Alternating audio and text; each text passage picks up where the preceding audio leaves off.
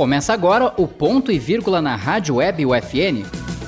Olá, bom dia, boa tarde, boa noite. Não sei em que hora você estará ouvindo esse programa, que certamente estará aí no Spotify da Rádio Web UFN.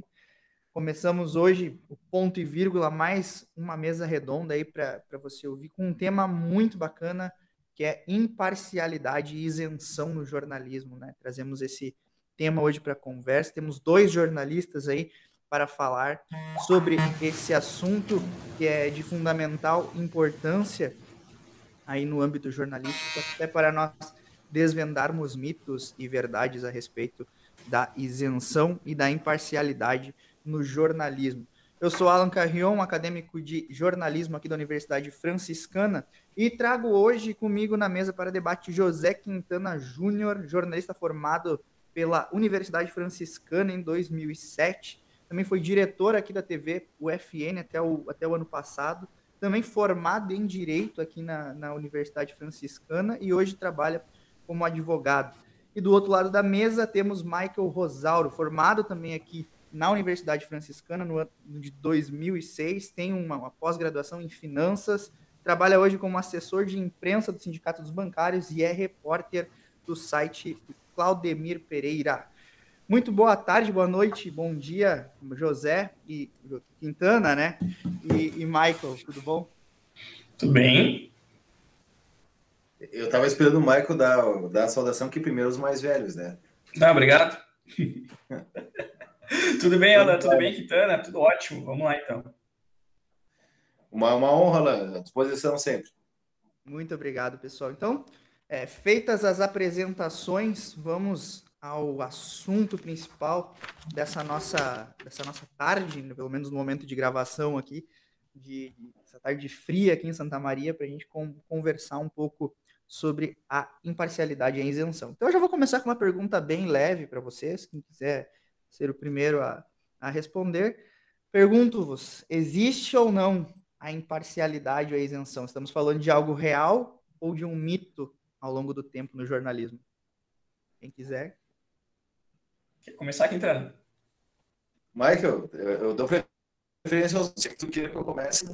É, então tá. Alan, cara, para mim tá mais para mito. Que eu acho que imparcialidade nenhum de nós é imparcial. Sim, quando a gente vai fazer alguma matéria para começar a desenvolver desde a pauta, a gente já está colocando a nossa visão, entende? Uh, uma produção jornalística é a visão de um repórter, sabe? E não tem como ser 100% imparcial, porque tu já traz toda a tua visão, toda a tua cultura, tudo que tu aprendeu na, na faculdade tudo mais, até aquele momento.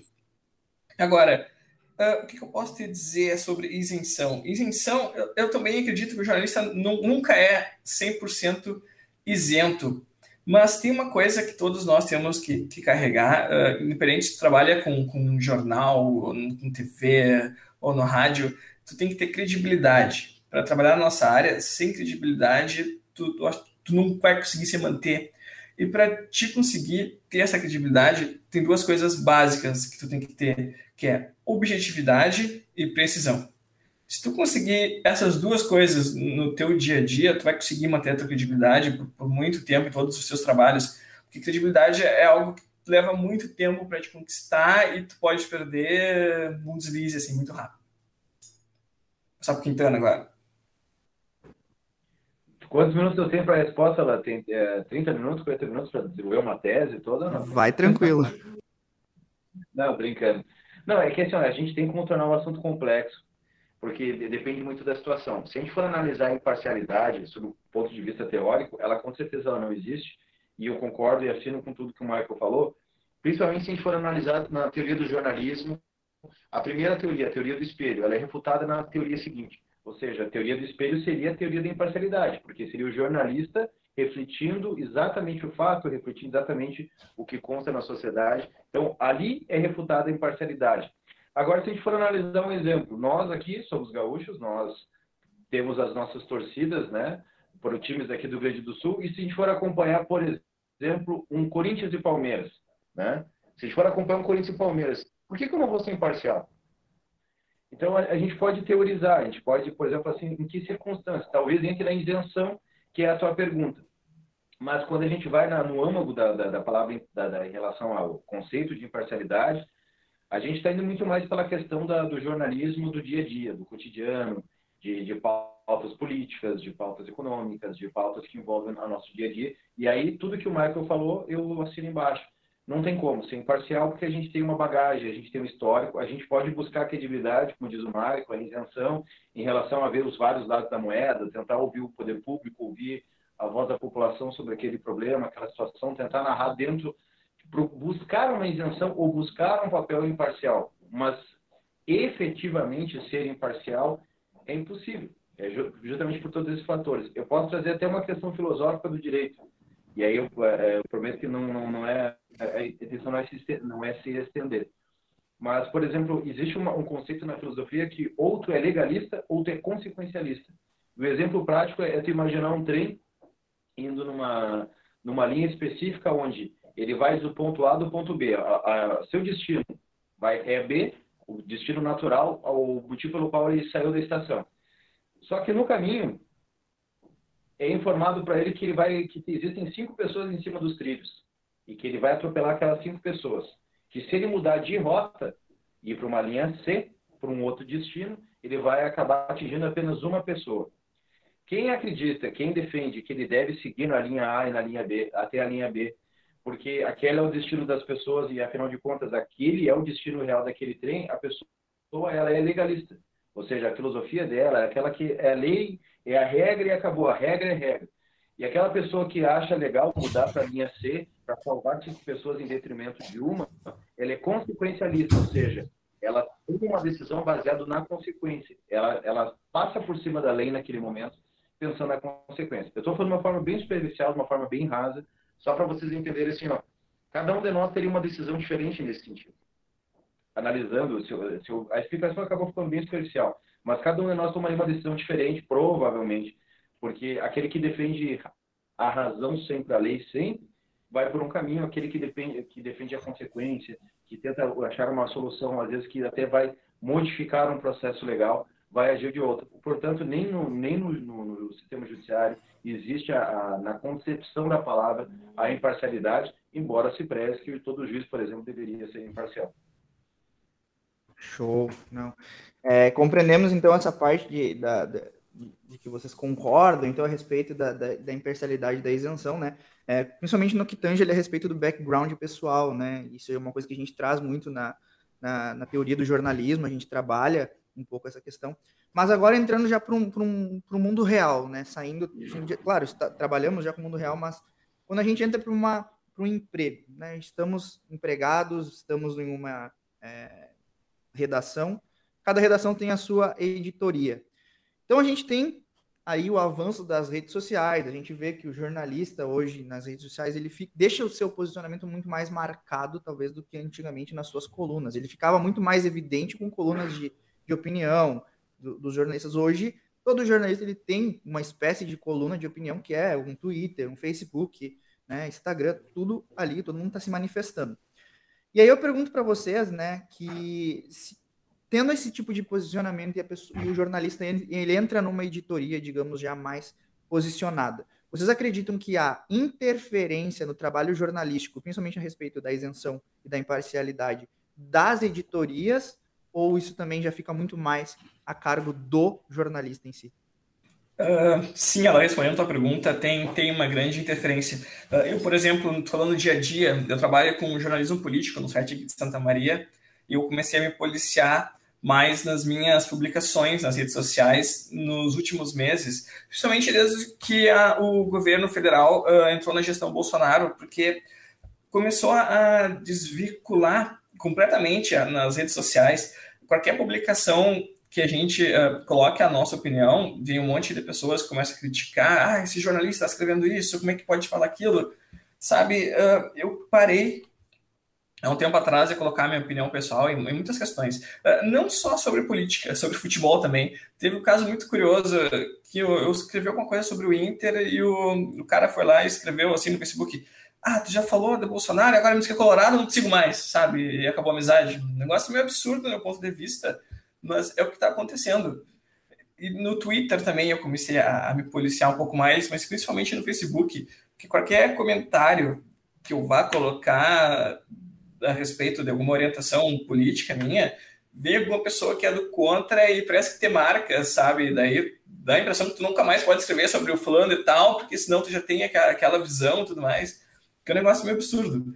Aí, para sair um pouco dessa seara, eu comecei a compartilhar o mínimo possível, a comentar o mínimo possível, e a começar, comecei a me policiar mesmo nas redes sociais, porque tem, tem essa interferência, é algo incrível também. E uma outra coisa que eu comecei a, a lidar mais com isso, porque a, a, gente acaba se estressando com essas discussões de política e tudo mais, eu comecei a, a parar de ler comentários das matérias.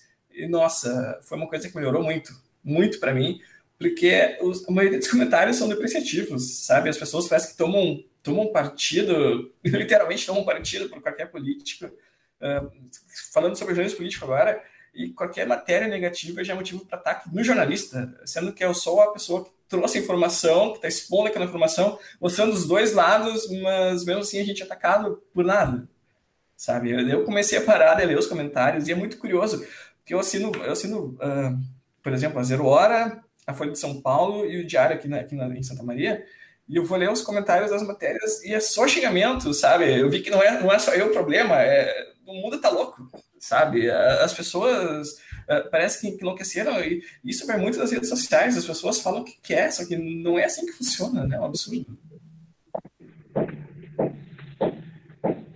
Michael, mas esse fenômeno das redes sociais, é, é, isso fica muito tranquilo, tá? Porque as pessoas. Eu tento ter uma postura diferente como ser humano. Daí não é jornalista, advogado, nem nada. Que se eu vejo um material bacana, eu elogio. Mas tu para pensar seu Twitter, né? falando especificamente do Twitter, ali é uma rede social onde as pessoas têm o prazer de ou ser irônicas, serem irônicas com as outras, debochadas. Faz sucesso ali quem é debochado, quem é irônico, quem é agressivo. Quem vai para uma linha mais otimista e positiva, geralmente não tem esse engajamento. É, é, esses dias, no fim de semana, saiu uma matéria, uma reportagem lá de São Paulo sobre a seleção de 2006. E aquela seleção brasileira, ela me, ela me marcou muito, porque foi a partir dali que eu resolvi não mais torcer para a seleção brasileira. Mas é uma coisa pessoal minha. Eu tenho os meus motivos, a minha razão, eu, ser humano, não quero mais torcer para a seleção brasileira, porque para mim foi uma decepção. Eu vi os jogadores totalmente fora do peso.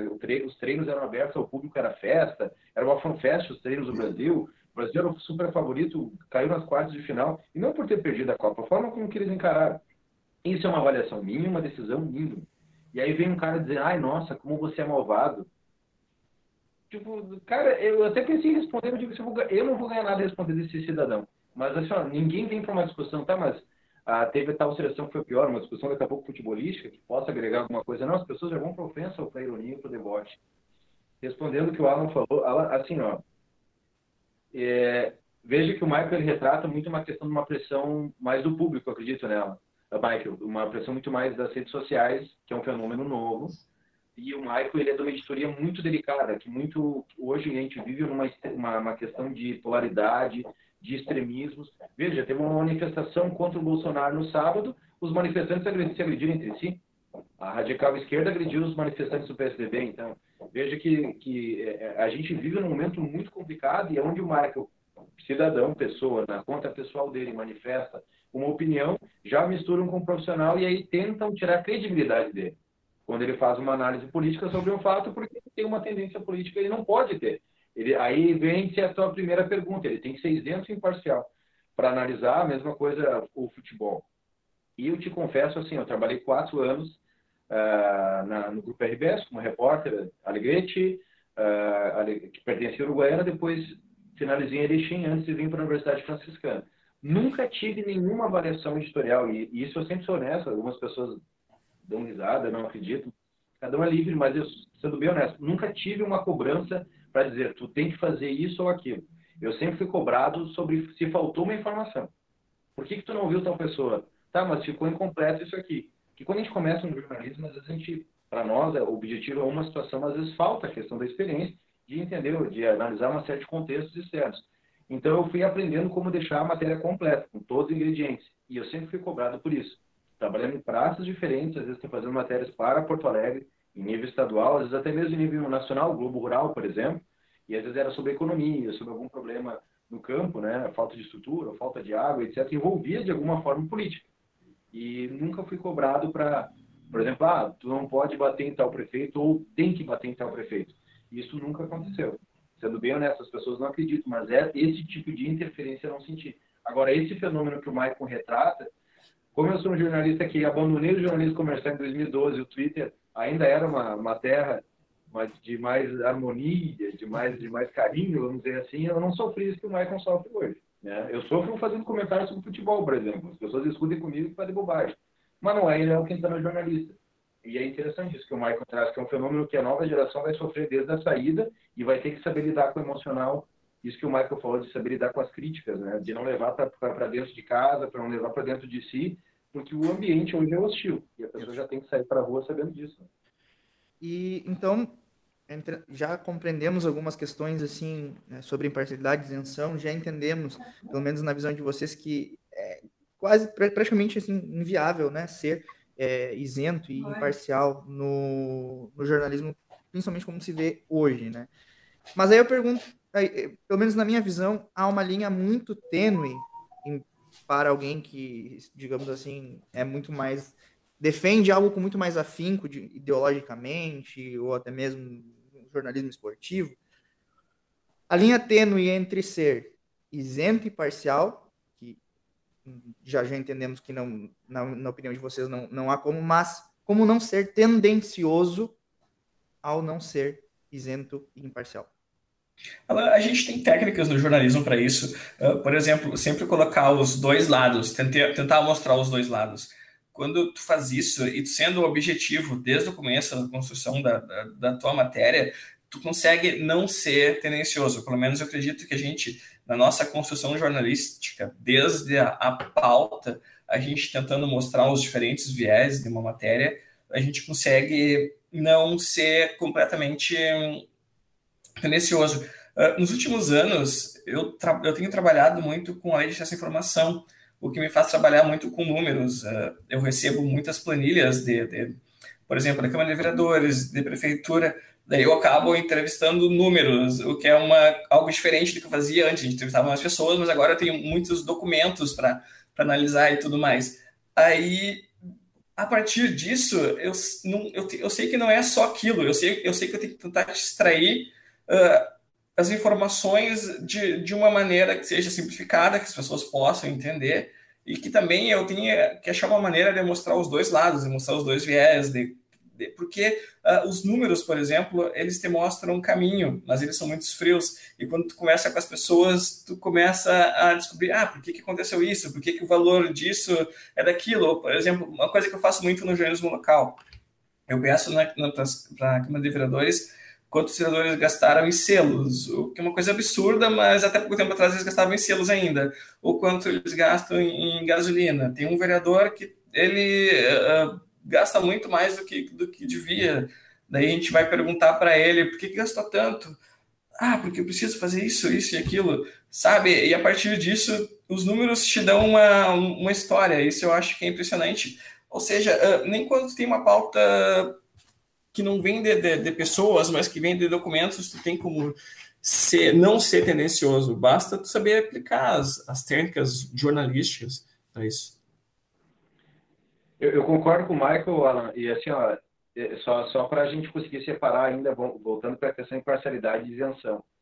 Eu vejo como coisas diferentes, e eu vou te dar um exemplo. Eu acho que a isenção a gente se aproxima muito mais do que a imparcialidade, porque a imparcialidade está no nosso subjetivismo, ok? Mas a invenção está na forma como que tu analisa e está fora daquele contexto e vai fazer um texto. Vou, dar o um exemplo do Palmeiras e Corinthians novamente. Nós somos jornalistas aqui da aldeia Rio Grande do Sul, somos torcedores do dupla Grenal assumidamente. Show de bola. Eu vou cobrir um Palmeiras e Corinthians. Aonde vai entrar subjetividade? E muito provável, aí entra a questão do, da tua pergunta anterior também, da questão do editor, da influência editorial. Não no sentido de, ah, uh, fazer mais pró alguém ou, ou, contra, não é isso. Mas se a gente for analisar, por exemplo, uma matéria mais fria, digamos, onde o Palmeiras joga melhor que o Corinthians, tá? E a gente narra o jogo só sob o ponto de vista dos fatos do jogo, onde o Palmeiras pressionou, pressionou, pressionou, e no fim do jogo fez 1x0 e ganhou o jogo.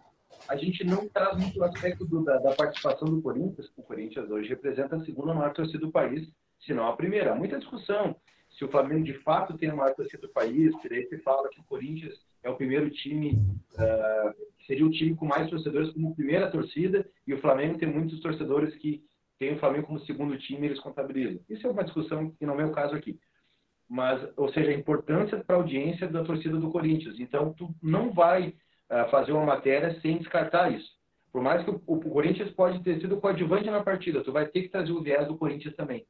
Então, aí tu, tu tenta, uh, aí a, a, tua imparcialidade já foi um pouquinho extinta no sentido da, da tua missão na cobertura daquele jogo. Agora, tu pode ser isento não torcer para nenhum dos dois e lá só narrar os fatos, dizer se teve uma briga, dizer se teve uma, uma participação maior ou melhor de alguém.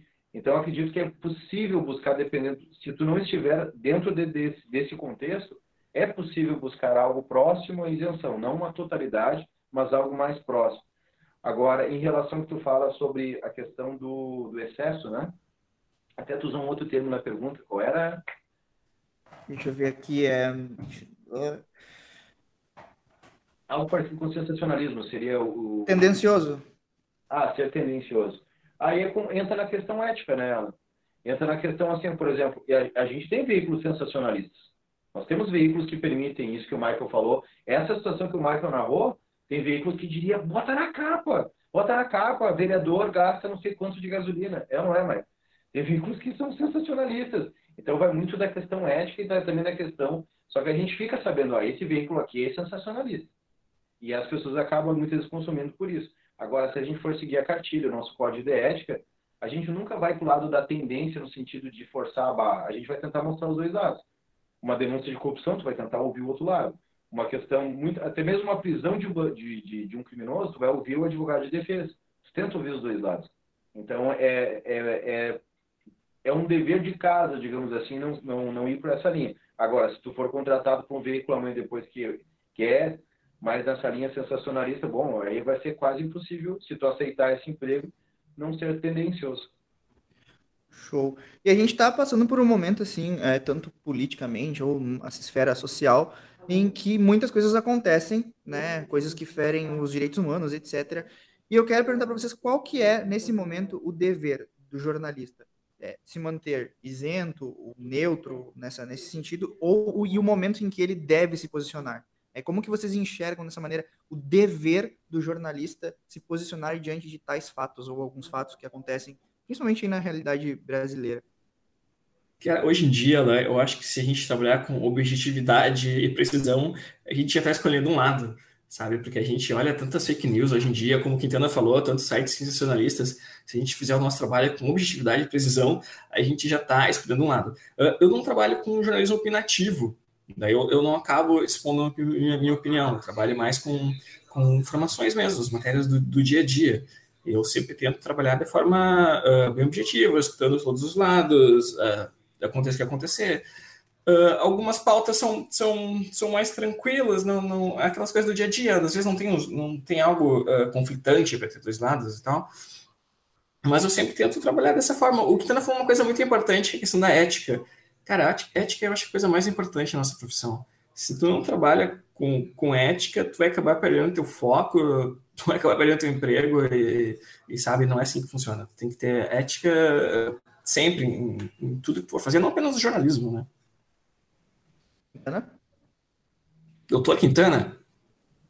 Não, não tenho nem mestrado ainda, imagina o doutorado. É... Olha, sendo bem sincero com vocês, é, é, é uma pergunta muito difícil essa. É muito difícil porque concordo com o que o Michael falou e, na verdade, é, por, que, que, por que, que se chama comunicação social? Por que, que o jornalismo está dentro das ciências sociais? Por que, que a gente não está na, nas ciências uh, que, que alguns chamam de humanas, mas as ciências exatas, por exemplo? Porque há subjetividade no nosso campo. Porque há a necessidade do social. Então, quando a gente fala em direitos humanos, a gente está falando em situações que, que, que primam por uma dignidade mínima. E se a gente for analisar pelo prisma constitucional, as nossas garantias constitucionais, esses dias eu estava assistindo uma reportagem que me chamou muita atenção. Uh, a nossa Constituição garante, entre várias coisas, o direito à moradia, tá? Não é o direito à pessoa ter seu emprego, construir e comprar uma moradia. A Constituição fala em direito à moradia. as pessoas brincam que os europeus gostariam de morar na Constituição brasileira, não no Brasil, que é uma Constituição garantista de, ao extremo. Mas isso é uma outra discussão. E aí, quando a gente vê uh, algumas reportagens sobre, por exemplo, ocupações, uh, se fala muito na questão numérica. A gente entra muito assim, quanto que vale aquela área, de quem é aquela área, mas se esquece um pouco o lado humano, em algumas reportagens. Esses dias eu vi uma reportagem uma desocupação, e eu não quero entrar no mérito do direito do proprietário daquela área, não é isso. Mas o que, que o poder público faz para assistir aquelas pessoas que não têm teto? De que forma aquelas pessoas serão uh, realocadas ou qual garantia futurística elas têm em relação a uma dignidade mínima, que é o que a nossa Constituição preza. E a matéria dizia que a assistência social do, uh, do município havia, uh, havia acompanhado a desocupação para garantir que não houvesse agressão. Digo, essa é a função da assistência social do município. Só para deixar claro, não é aqui em Santa Maria, tá? Não é no Rio Grande do Sul. Se eu não me engano, é no Rio de Janeiro. Aliás, foi no estado do Rio de Janeiro. Não lembro o nome do município agora, mas foi no estado do Rio de Janeiro. E a assistência social foi uh, garantir a desocupação pacífica a assistência social é a secretaria que deveria também brigar por essas famílias, por essas pessoas, para que elas tivessem uma dignidade básica, mínima, etc. E aí eu te pergunto, o jornalista faz o que nessa hora? Nesse caso, a repórter só colocou, só fez essa narrativa. Mas eu assisti na matéria e me trouxe revolta. Digo, mas gente, está errado. A Secretaria de Assistência Social deveria estar no lado daquelas famílias. E não lá acompanhar para ver se elas não seriam agredidas pela polícia como foram. Alguns entraram em conflitos com a polícia e acabaram sendo até machucados. Então, assim, ó, quando a gente fala nesse quesito, a gente estava falando assim, não ser tendencioso, em buscar olhar os, os dois lados, é fácil, mas existem situações que eu acho que ultrapassam essa questão, e como diz o Michael, a gente objetivamente escolhe uma narrativa, porque passa, ultrapassa alguns limites do convívio em sociedade, da, da questão dos direitos básicos do cidadão. Daí a gente poderia tecer vários exemplos, questão das minorias, e aí, quando a gente fala em minorias, a gente está com um leque gigantesco, ou então maioria que vive com minoria, que é, é o caso dos negros no Brasil. Então, tem uma série de situações assim que o jornalismo é, fazer uma cobertura ou trazer dados, estatísticas, de, de por exemplo, de número de negros em, em, em cargos de chefia, número de negros de professores universitários. Isso são números, né, Michael? Não é uma questão de, de, de, de, de ser sensacionalista nem nada. Então, é papel do jornalista trazer uh, esses elementos, provocar essas discussões. Boa pauta, Quintana, até gostei dessa dos negros. É, é, é, mas é fato. É, como é que o jornalismo não vai trazer essa discussão, não vai aprofundar, né? É, eu acho que a gente já conseguiu chegar em muitos pontos aqui, tirar várias coisas que, que são é, fundamentais, mas aí tem uma, uma coisa que a gente precisa chegar lá e eu queria saber a opinião de vocês. Agora, opinião mesmo. Redes sociais, como a gente falou lá, é, foram dando voz a muita, muitas pessoas, e, empre, é, digamos assim, é, pessoas que empreendem em relação ao jornalismo. Então a gente vê o que a gente chama né, de. O que antes era ficava restrito a uma radioposte de comunidade, hoje nós temos veículos é, ou identificados, é, ou o que a gente chama, né, agora me fugiu a palavra de ah, meu Deus. Segmentados? Não, quando eles não são financiados por alguém, não é uma grande empresa. Jornalismo independente. Lembrei agora. A gente tem a questão do jornalismo independente. A gente tem tanto né, um, e, e, para direita quanto para a esquerda, né? A gente vê a questão do Brasil, Jornal Brasil Sem Medo, tem outros que são mais ligados à direita e, jor, e jornalistas identificados com a esquerda, no caso de mídia ninja, jornalistas livres, etc. Eu queria saber como é que vocês enxergam, né, como jornalistas e como é, consumidores, a questão do jornalismo posicionado independente hoje. Ele vem para acrescentar ou vem para polarizar mais uma, uma situação que já está bastante polarizada?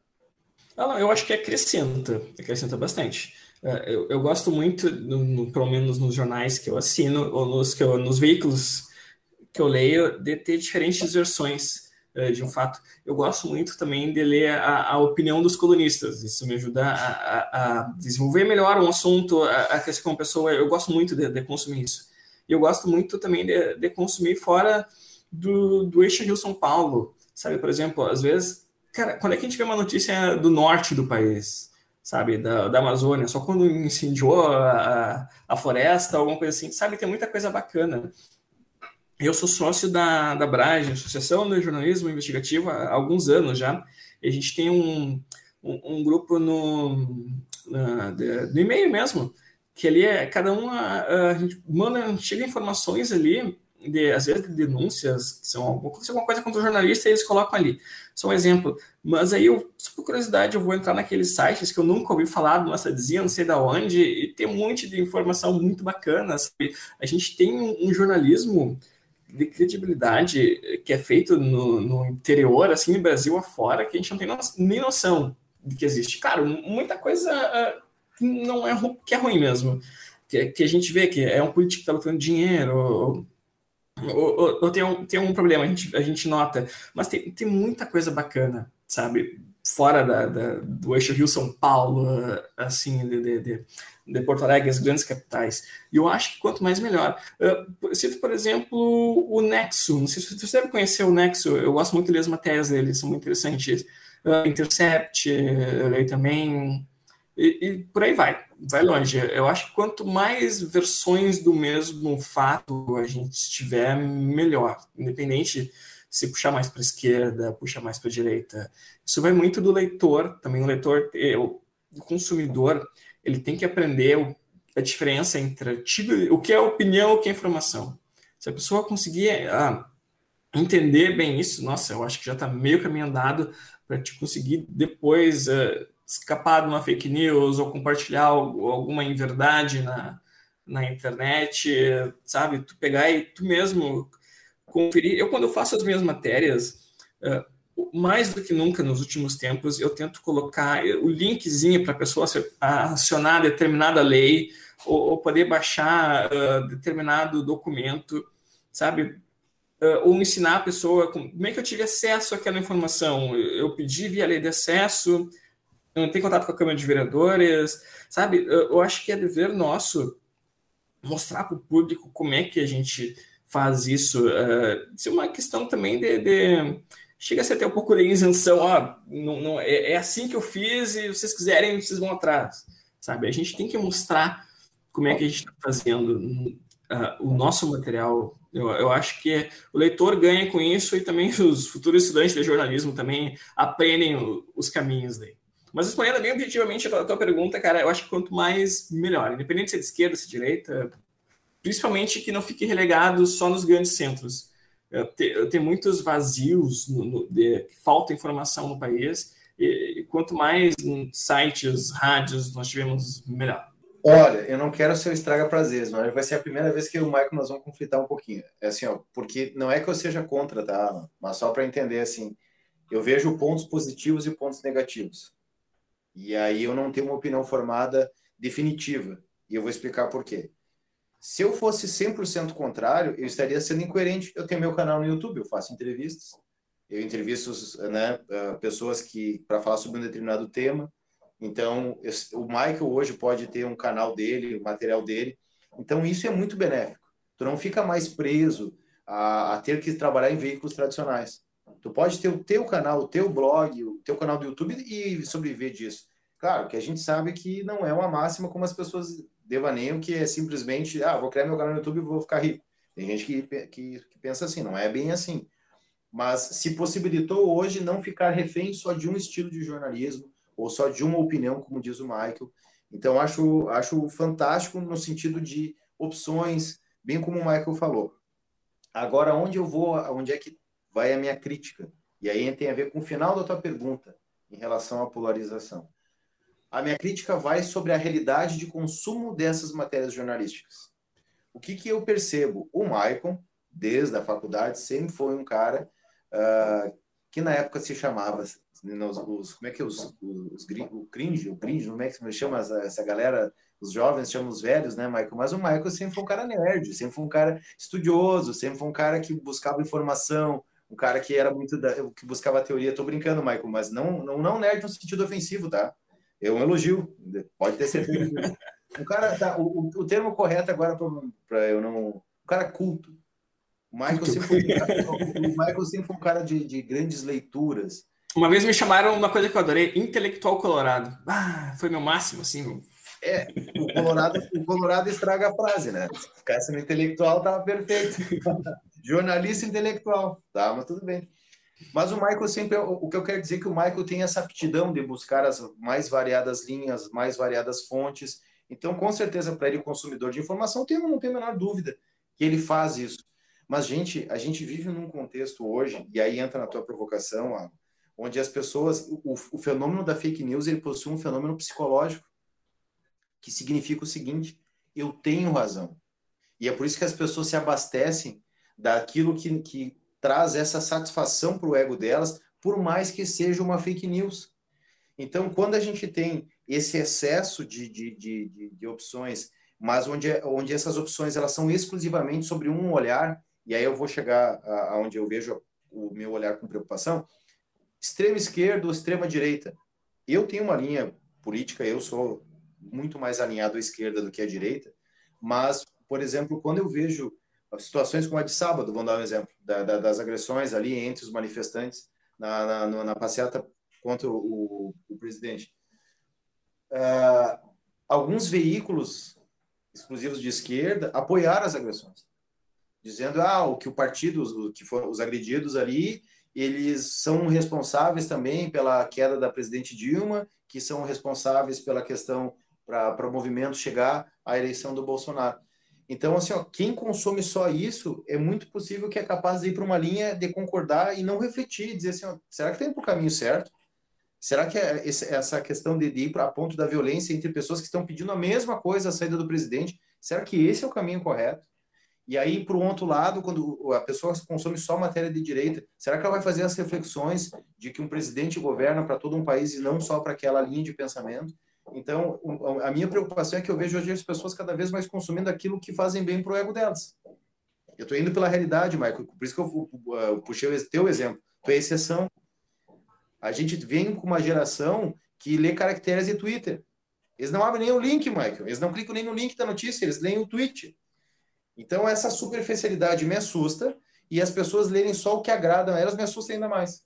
Me assusta porque as pessoas ficam limitadas à bolha. Hoje a gente tem um, um mundo de bolhas, onde a bolha social as pessoas pensam que todo mundo pensa igual a elas.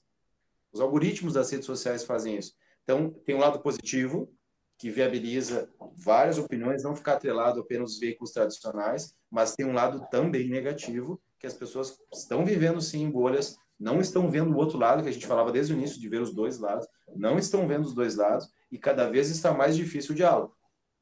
E o futuro a gente vai ver o que, que vai resultar dessa falta de diálogo, das bolhas sociais, aonde nós vamos, aonde vai chegar isso? Porque vem numa velocidade muito grande essas essas é, essas brigas cada vez mais extremadas, vamos dizer assim, onde não há diálogo, não há construção.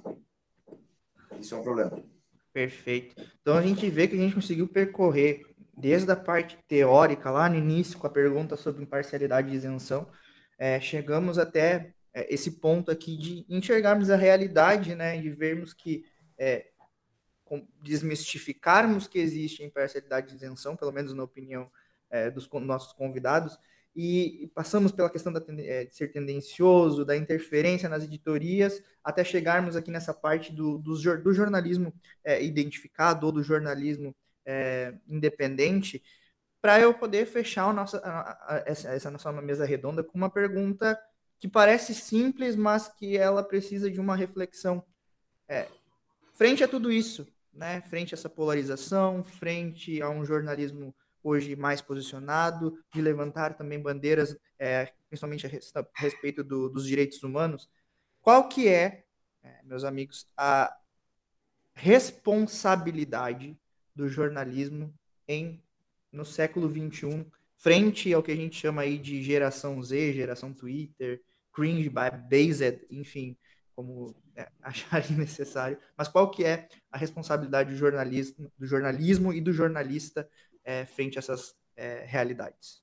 Nossa, Alan, a pergunta é importante. A responsabilidade, eu creio, é, é, é gigantesca, ainda mais nesse, nesse momento que a gente vive atual, acho que muito provocado pelas, pelas redes sociais, com, com muito conflito, cada um pensa de um jeito e, e, quer colocar a sua forma de pensar sobre as outras pessoas. Isso é um absurdo.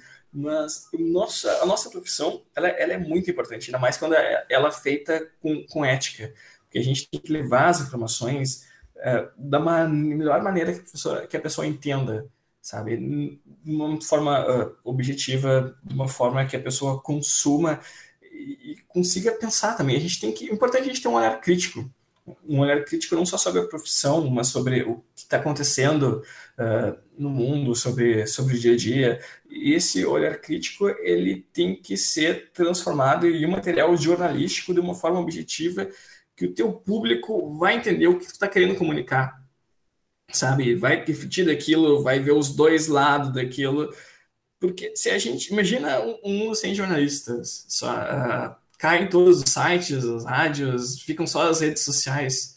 Uh, imagina quanto tempo vai demorar para ter uma guerra daí, sabe? Se as pessoas não, não tiverem uma informação correta, uma informação concreta e principalmente uma informação precisa. Isso é que a gente tem que correr atrás, correr atrás de precisão. Uh, se a gente conseguir fazer isso, a gente vai sempre ter credibilidade e as pessoas vão confiar no jornalismo, uh, independente do jornalismo trazer uma notícia que elas gostem ou não.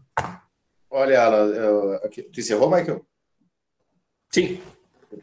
Contigo, doutor. o, eu achei que o Michael ia se cobrar, ia me xingar, ia me chamar de alguma coisa só para devolver a brincadeira da, da, fala anterior ali. Uh, Alan, é uma pergunta muito complexa, tá? É uma pergunta muito complexa que eu acho que o jornalismo e o jornalista ele é complemento de toda uma, uma situação ou de uma, de uma necessidade presente e futura. O que, que eu vejo assim, ó, qual é para mim, qual é a grande mazela do Brasil? Educação. Porque um, um, um, país educado, e não tem nada a ver aí com socialismo, mas sim saber viver em sociedade. O brasileiro, por si só, é muito egoísta. É só analisar os comportamentos em relação ao meio ambiente, em relação a uma série de outras coisas, que, que dificultam algum diálogo, dificultam o respeito. Então, não, o jornalismo por si só não vai fazer milagre.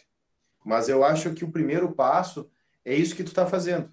É promover o diálogo, promover discussões, é o que eu busco fazer no meu canal do YouTube, é, é o que a gente busca justamente trazer as opiniões dentro de um respeito, que é o que a gente vê hoje nas redes sociais muitas vezes não existir. Mas a, a, eu acho que o problema é muito mais complexo vai ter que se investir muito na questão da educação, muito na questão da responsabilidade, muito na questão das pessoas aprenderem a ouvir. Porque não sei se vocês já pararam para prestar atenção. Entre numa roda de conversa sobre o que for. As pessoas não escutam. Tu nem terminou de falar e já quer falar, já quer discordar, já quer ter sua opinião. As pessoas não respiram. As pessoas têm uma necessidade de comprovar sua tese, de comprovar que elas estão certas e, e não sabe o quanto elas estão perdendo com isso. Porque às vezes tu ouvir uma opinião com uma pessoa que tem embasamento, que tem argumento, é uma oportunidade de aprendizado. É uma oportunidade de tu crescer. Tu não é obrigado a concordar, mas olha que legal tu, tu ter uma informação nova, tu ter um ponto de vista diferente e tu começar a analisar o porquê daquilo e não ficar preso a só o que tu pensa e o teu mundo, a tua bolha. Mas a responsabilidade do jornalismo vai ser no sentido de promover discussões e tentar trazer essa pacificação, porque em termos práticos de consumo, eu vejo um desafio absurdo. Perguntou na questão da responsabilidade e eu te provoco a, a, a questão do, do, do, de que como fazer o jornalismo para essas gerações. Eu queria saber o que, que agrada eles em termos de consumo. O que, que eles gostariam de ver. Eu já fiz essa provocação para alunos, colegas teus, ó, na época que eu estava na universidade. O que, que vocês gostam de consumir? Eu ouvi de futuros jornalistas que eles não consumiam jornalismo. Podem me chamar de tiozão, do termo que for, mas, meu Deus, gente, não é possível que o jornalista não, não leia, não saiba o que está acontecendo em Brasília ou na Assembleia Legislativa em Porto Alegre, não saiba o que está acontecendo no seu município. O mínimo, isso é o mínimo. Não estou acreditando. Ah, eu gosto de ver série na Netflix. Eu digo, uau! Tá aí que mais, sabe? Então, assim, ó, a, a, é preciso, o desafio é muito grande. Como fazer hoje TV? Eu vou te dizer, dizem que o jornal impresso vai morrer, eu não sei. Porque é muito caro o papel. Mas é uma tendência muito grande o, jornalismo impresso acabar. Mas eu te digo mais, o televisivo no formato atual também vai acabar. Ou vocês conseguem ver alguém de 15 anos assistindo hoje um jornal ao meio-dia ou às 8 da noite prestando atenção? Coisa que nós fazíamos, seu Maicon. Lembra? Fazíamos e discutíamos as matérias no outro dia na aula. Essa geração não faz isso. Então mudou. Mudou a forma de consumo. Mas é a minha curiosidade, o grande desafio, eu diria. O desafio seria como fazer jornalismo para essas gerações. É, e uma coisa que, bom, eu sei que não é meu papel como mediador aqui, ou enfim, é, dar opinião, mas me preocupa muito a questão de que é, tudo que você está completamente certo, e principalmente a respeito é, das novas gerações, e que isso já começa a impactar dentro das próprias universidades com os alunos, é que não se há vontade de buscar informação, não se há vontade de ler, mas, como tu muito bem falaste, Quintana, há muita vontade de opinar.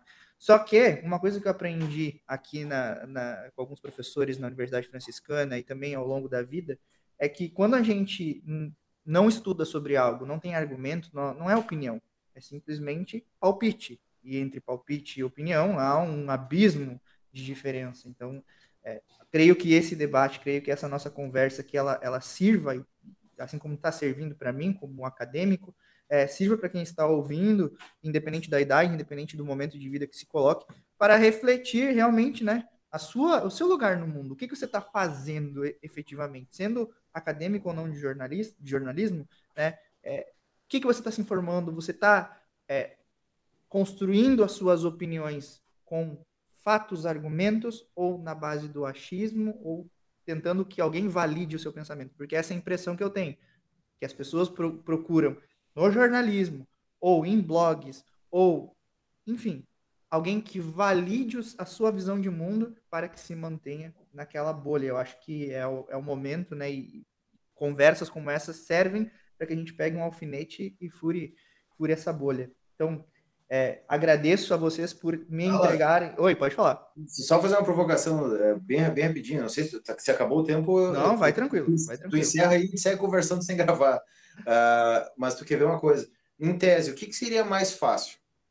Ensinar para essa nova geração que já nasce com o celular na mão, que domina as tecnologias, as ferramentas, as redes sociais, muito melhor do que eu e o Michael, por exemplo. Ensinar as técnicas do jornalismo ou ensinar para os dois tiozão aqui dominar as redes sociais? Poxa, eu acho que é mais difícil de ensinar as técnicas do jornalismo. Eu vou te dizer minha opinião. Tá? Uhum. Não. Que as técnicas do jornalismo elas podem ser resumidas ao lead. O resto é experiência, é o código de ética, a imparcialidade, a objetividade, como o Michael disse. Mas se as pessoas entenderem o, o poder, só que o lead ele é muito mais complexo do que as pessoas veem como apenas aquele primeiro Sim. parágrafo do texto impresso. Mas a questão do, do se aprofundar atrás dessas informações, o que, o que de fato, como, ir atrás para saber o como, quando, como e o porquê, se ela conseguir essas informações ser incansável com essa informação e o domínio que ela tem das redes sociais, eu e Michael, a gente jamais ia conseguir acompanhar essa turma. Eu falo por mim, o Michael já. Eu estou citando mais só para a nossa idade. Estou sendo sincero.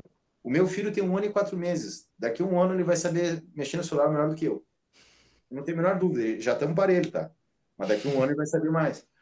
E agora, eu, quando eu estou atrás de uma informação, eu não canso até conseguir ela.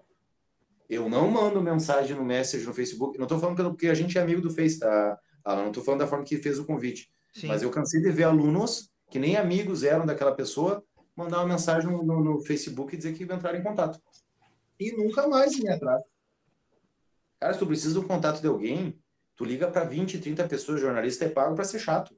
Tu precisa daquele contato, tu vai conseguir aquele contato e acabou.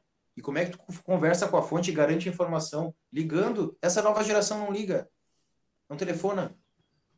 Então tem coisas assim, ó, que eu te digo, se essa geração dominar a técnica, que por isso que ela faz a faculdade de jornalismo, se ela dominasse a técnica, eu não teria mais espaço no mercado em pouco tempo.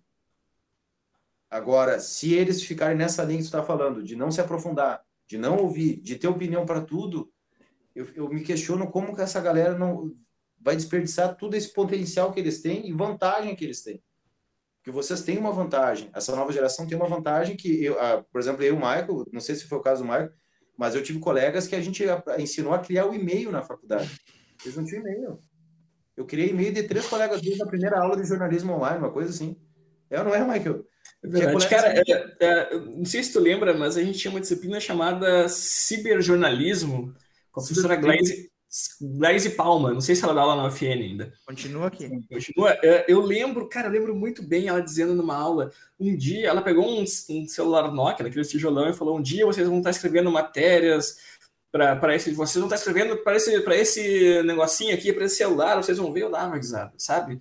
E passaram os anos que foi acontecendo, as matérias, as pessoas começaram a ler as matérias no smartphone, tudo bem.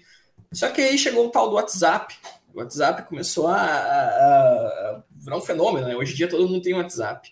E nos sindicatos bancários, onde eu trabalho há muitos anos, a gente tinha um jornal chamado Conta Corrente, ele era impresso, oito páginas, bonitinho, tudo, era mensal.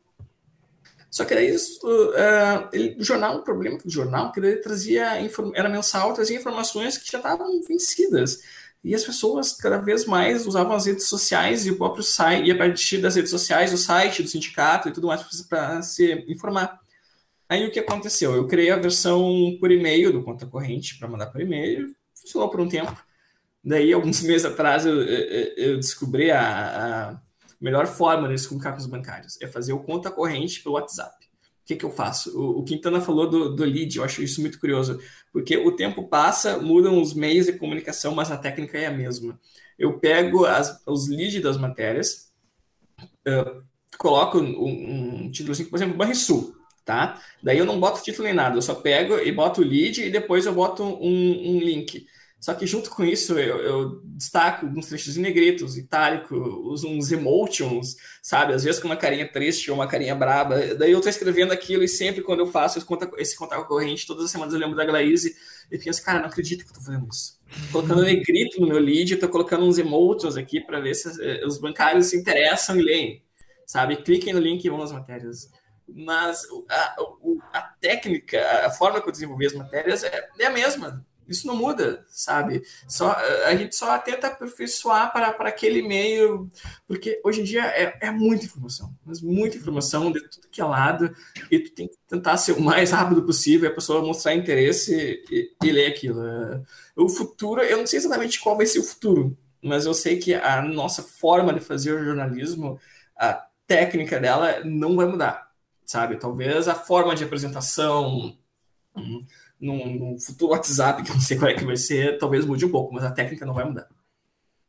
Isso aí. Bom, meus amigos, eu quero é, primeiramente agradecê-los pela, pela conversa, né? Como eu estava falando, de dar o alfinete para as pessoas furarem, né? Inclusive para mim, furarem a sua bolha e, e saírem, e inclusive é, aprimorar a sua técnica, né? Como se quem está nos ouvindo aí é, cursa jornalismo, é, é uma boa oportunidade de sair do, do comodismo, né? Que ficar apenas com o celular na mão também não quer dizer que a gente está aprendendo, né? E já diria Laszlo que se a gente ficar inerte, a gente vai receber informação como uma agulha hipodérmica e aí vamos ficar aí só recebendo, recebendo, recebendo, e o que, que a gente vai transformar para a sociedade, trazer algo útil para a sociedade, que é, é a nossa função como seres humanos acima de tudo. Mais uma vez, muito obrigado, Quintana. Muito obrigado, Michael. Né, esse programa estará disponível no Spotify da Rádio Web UFN.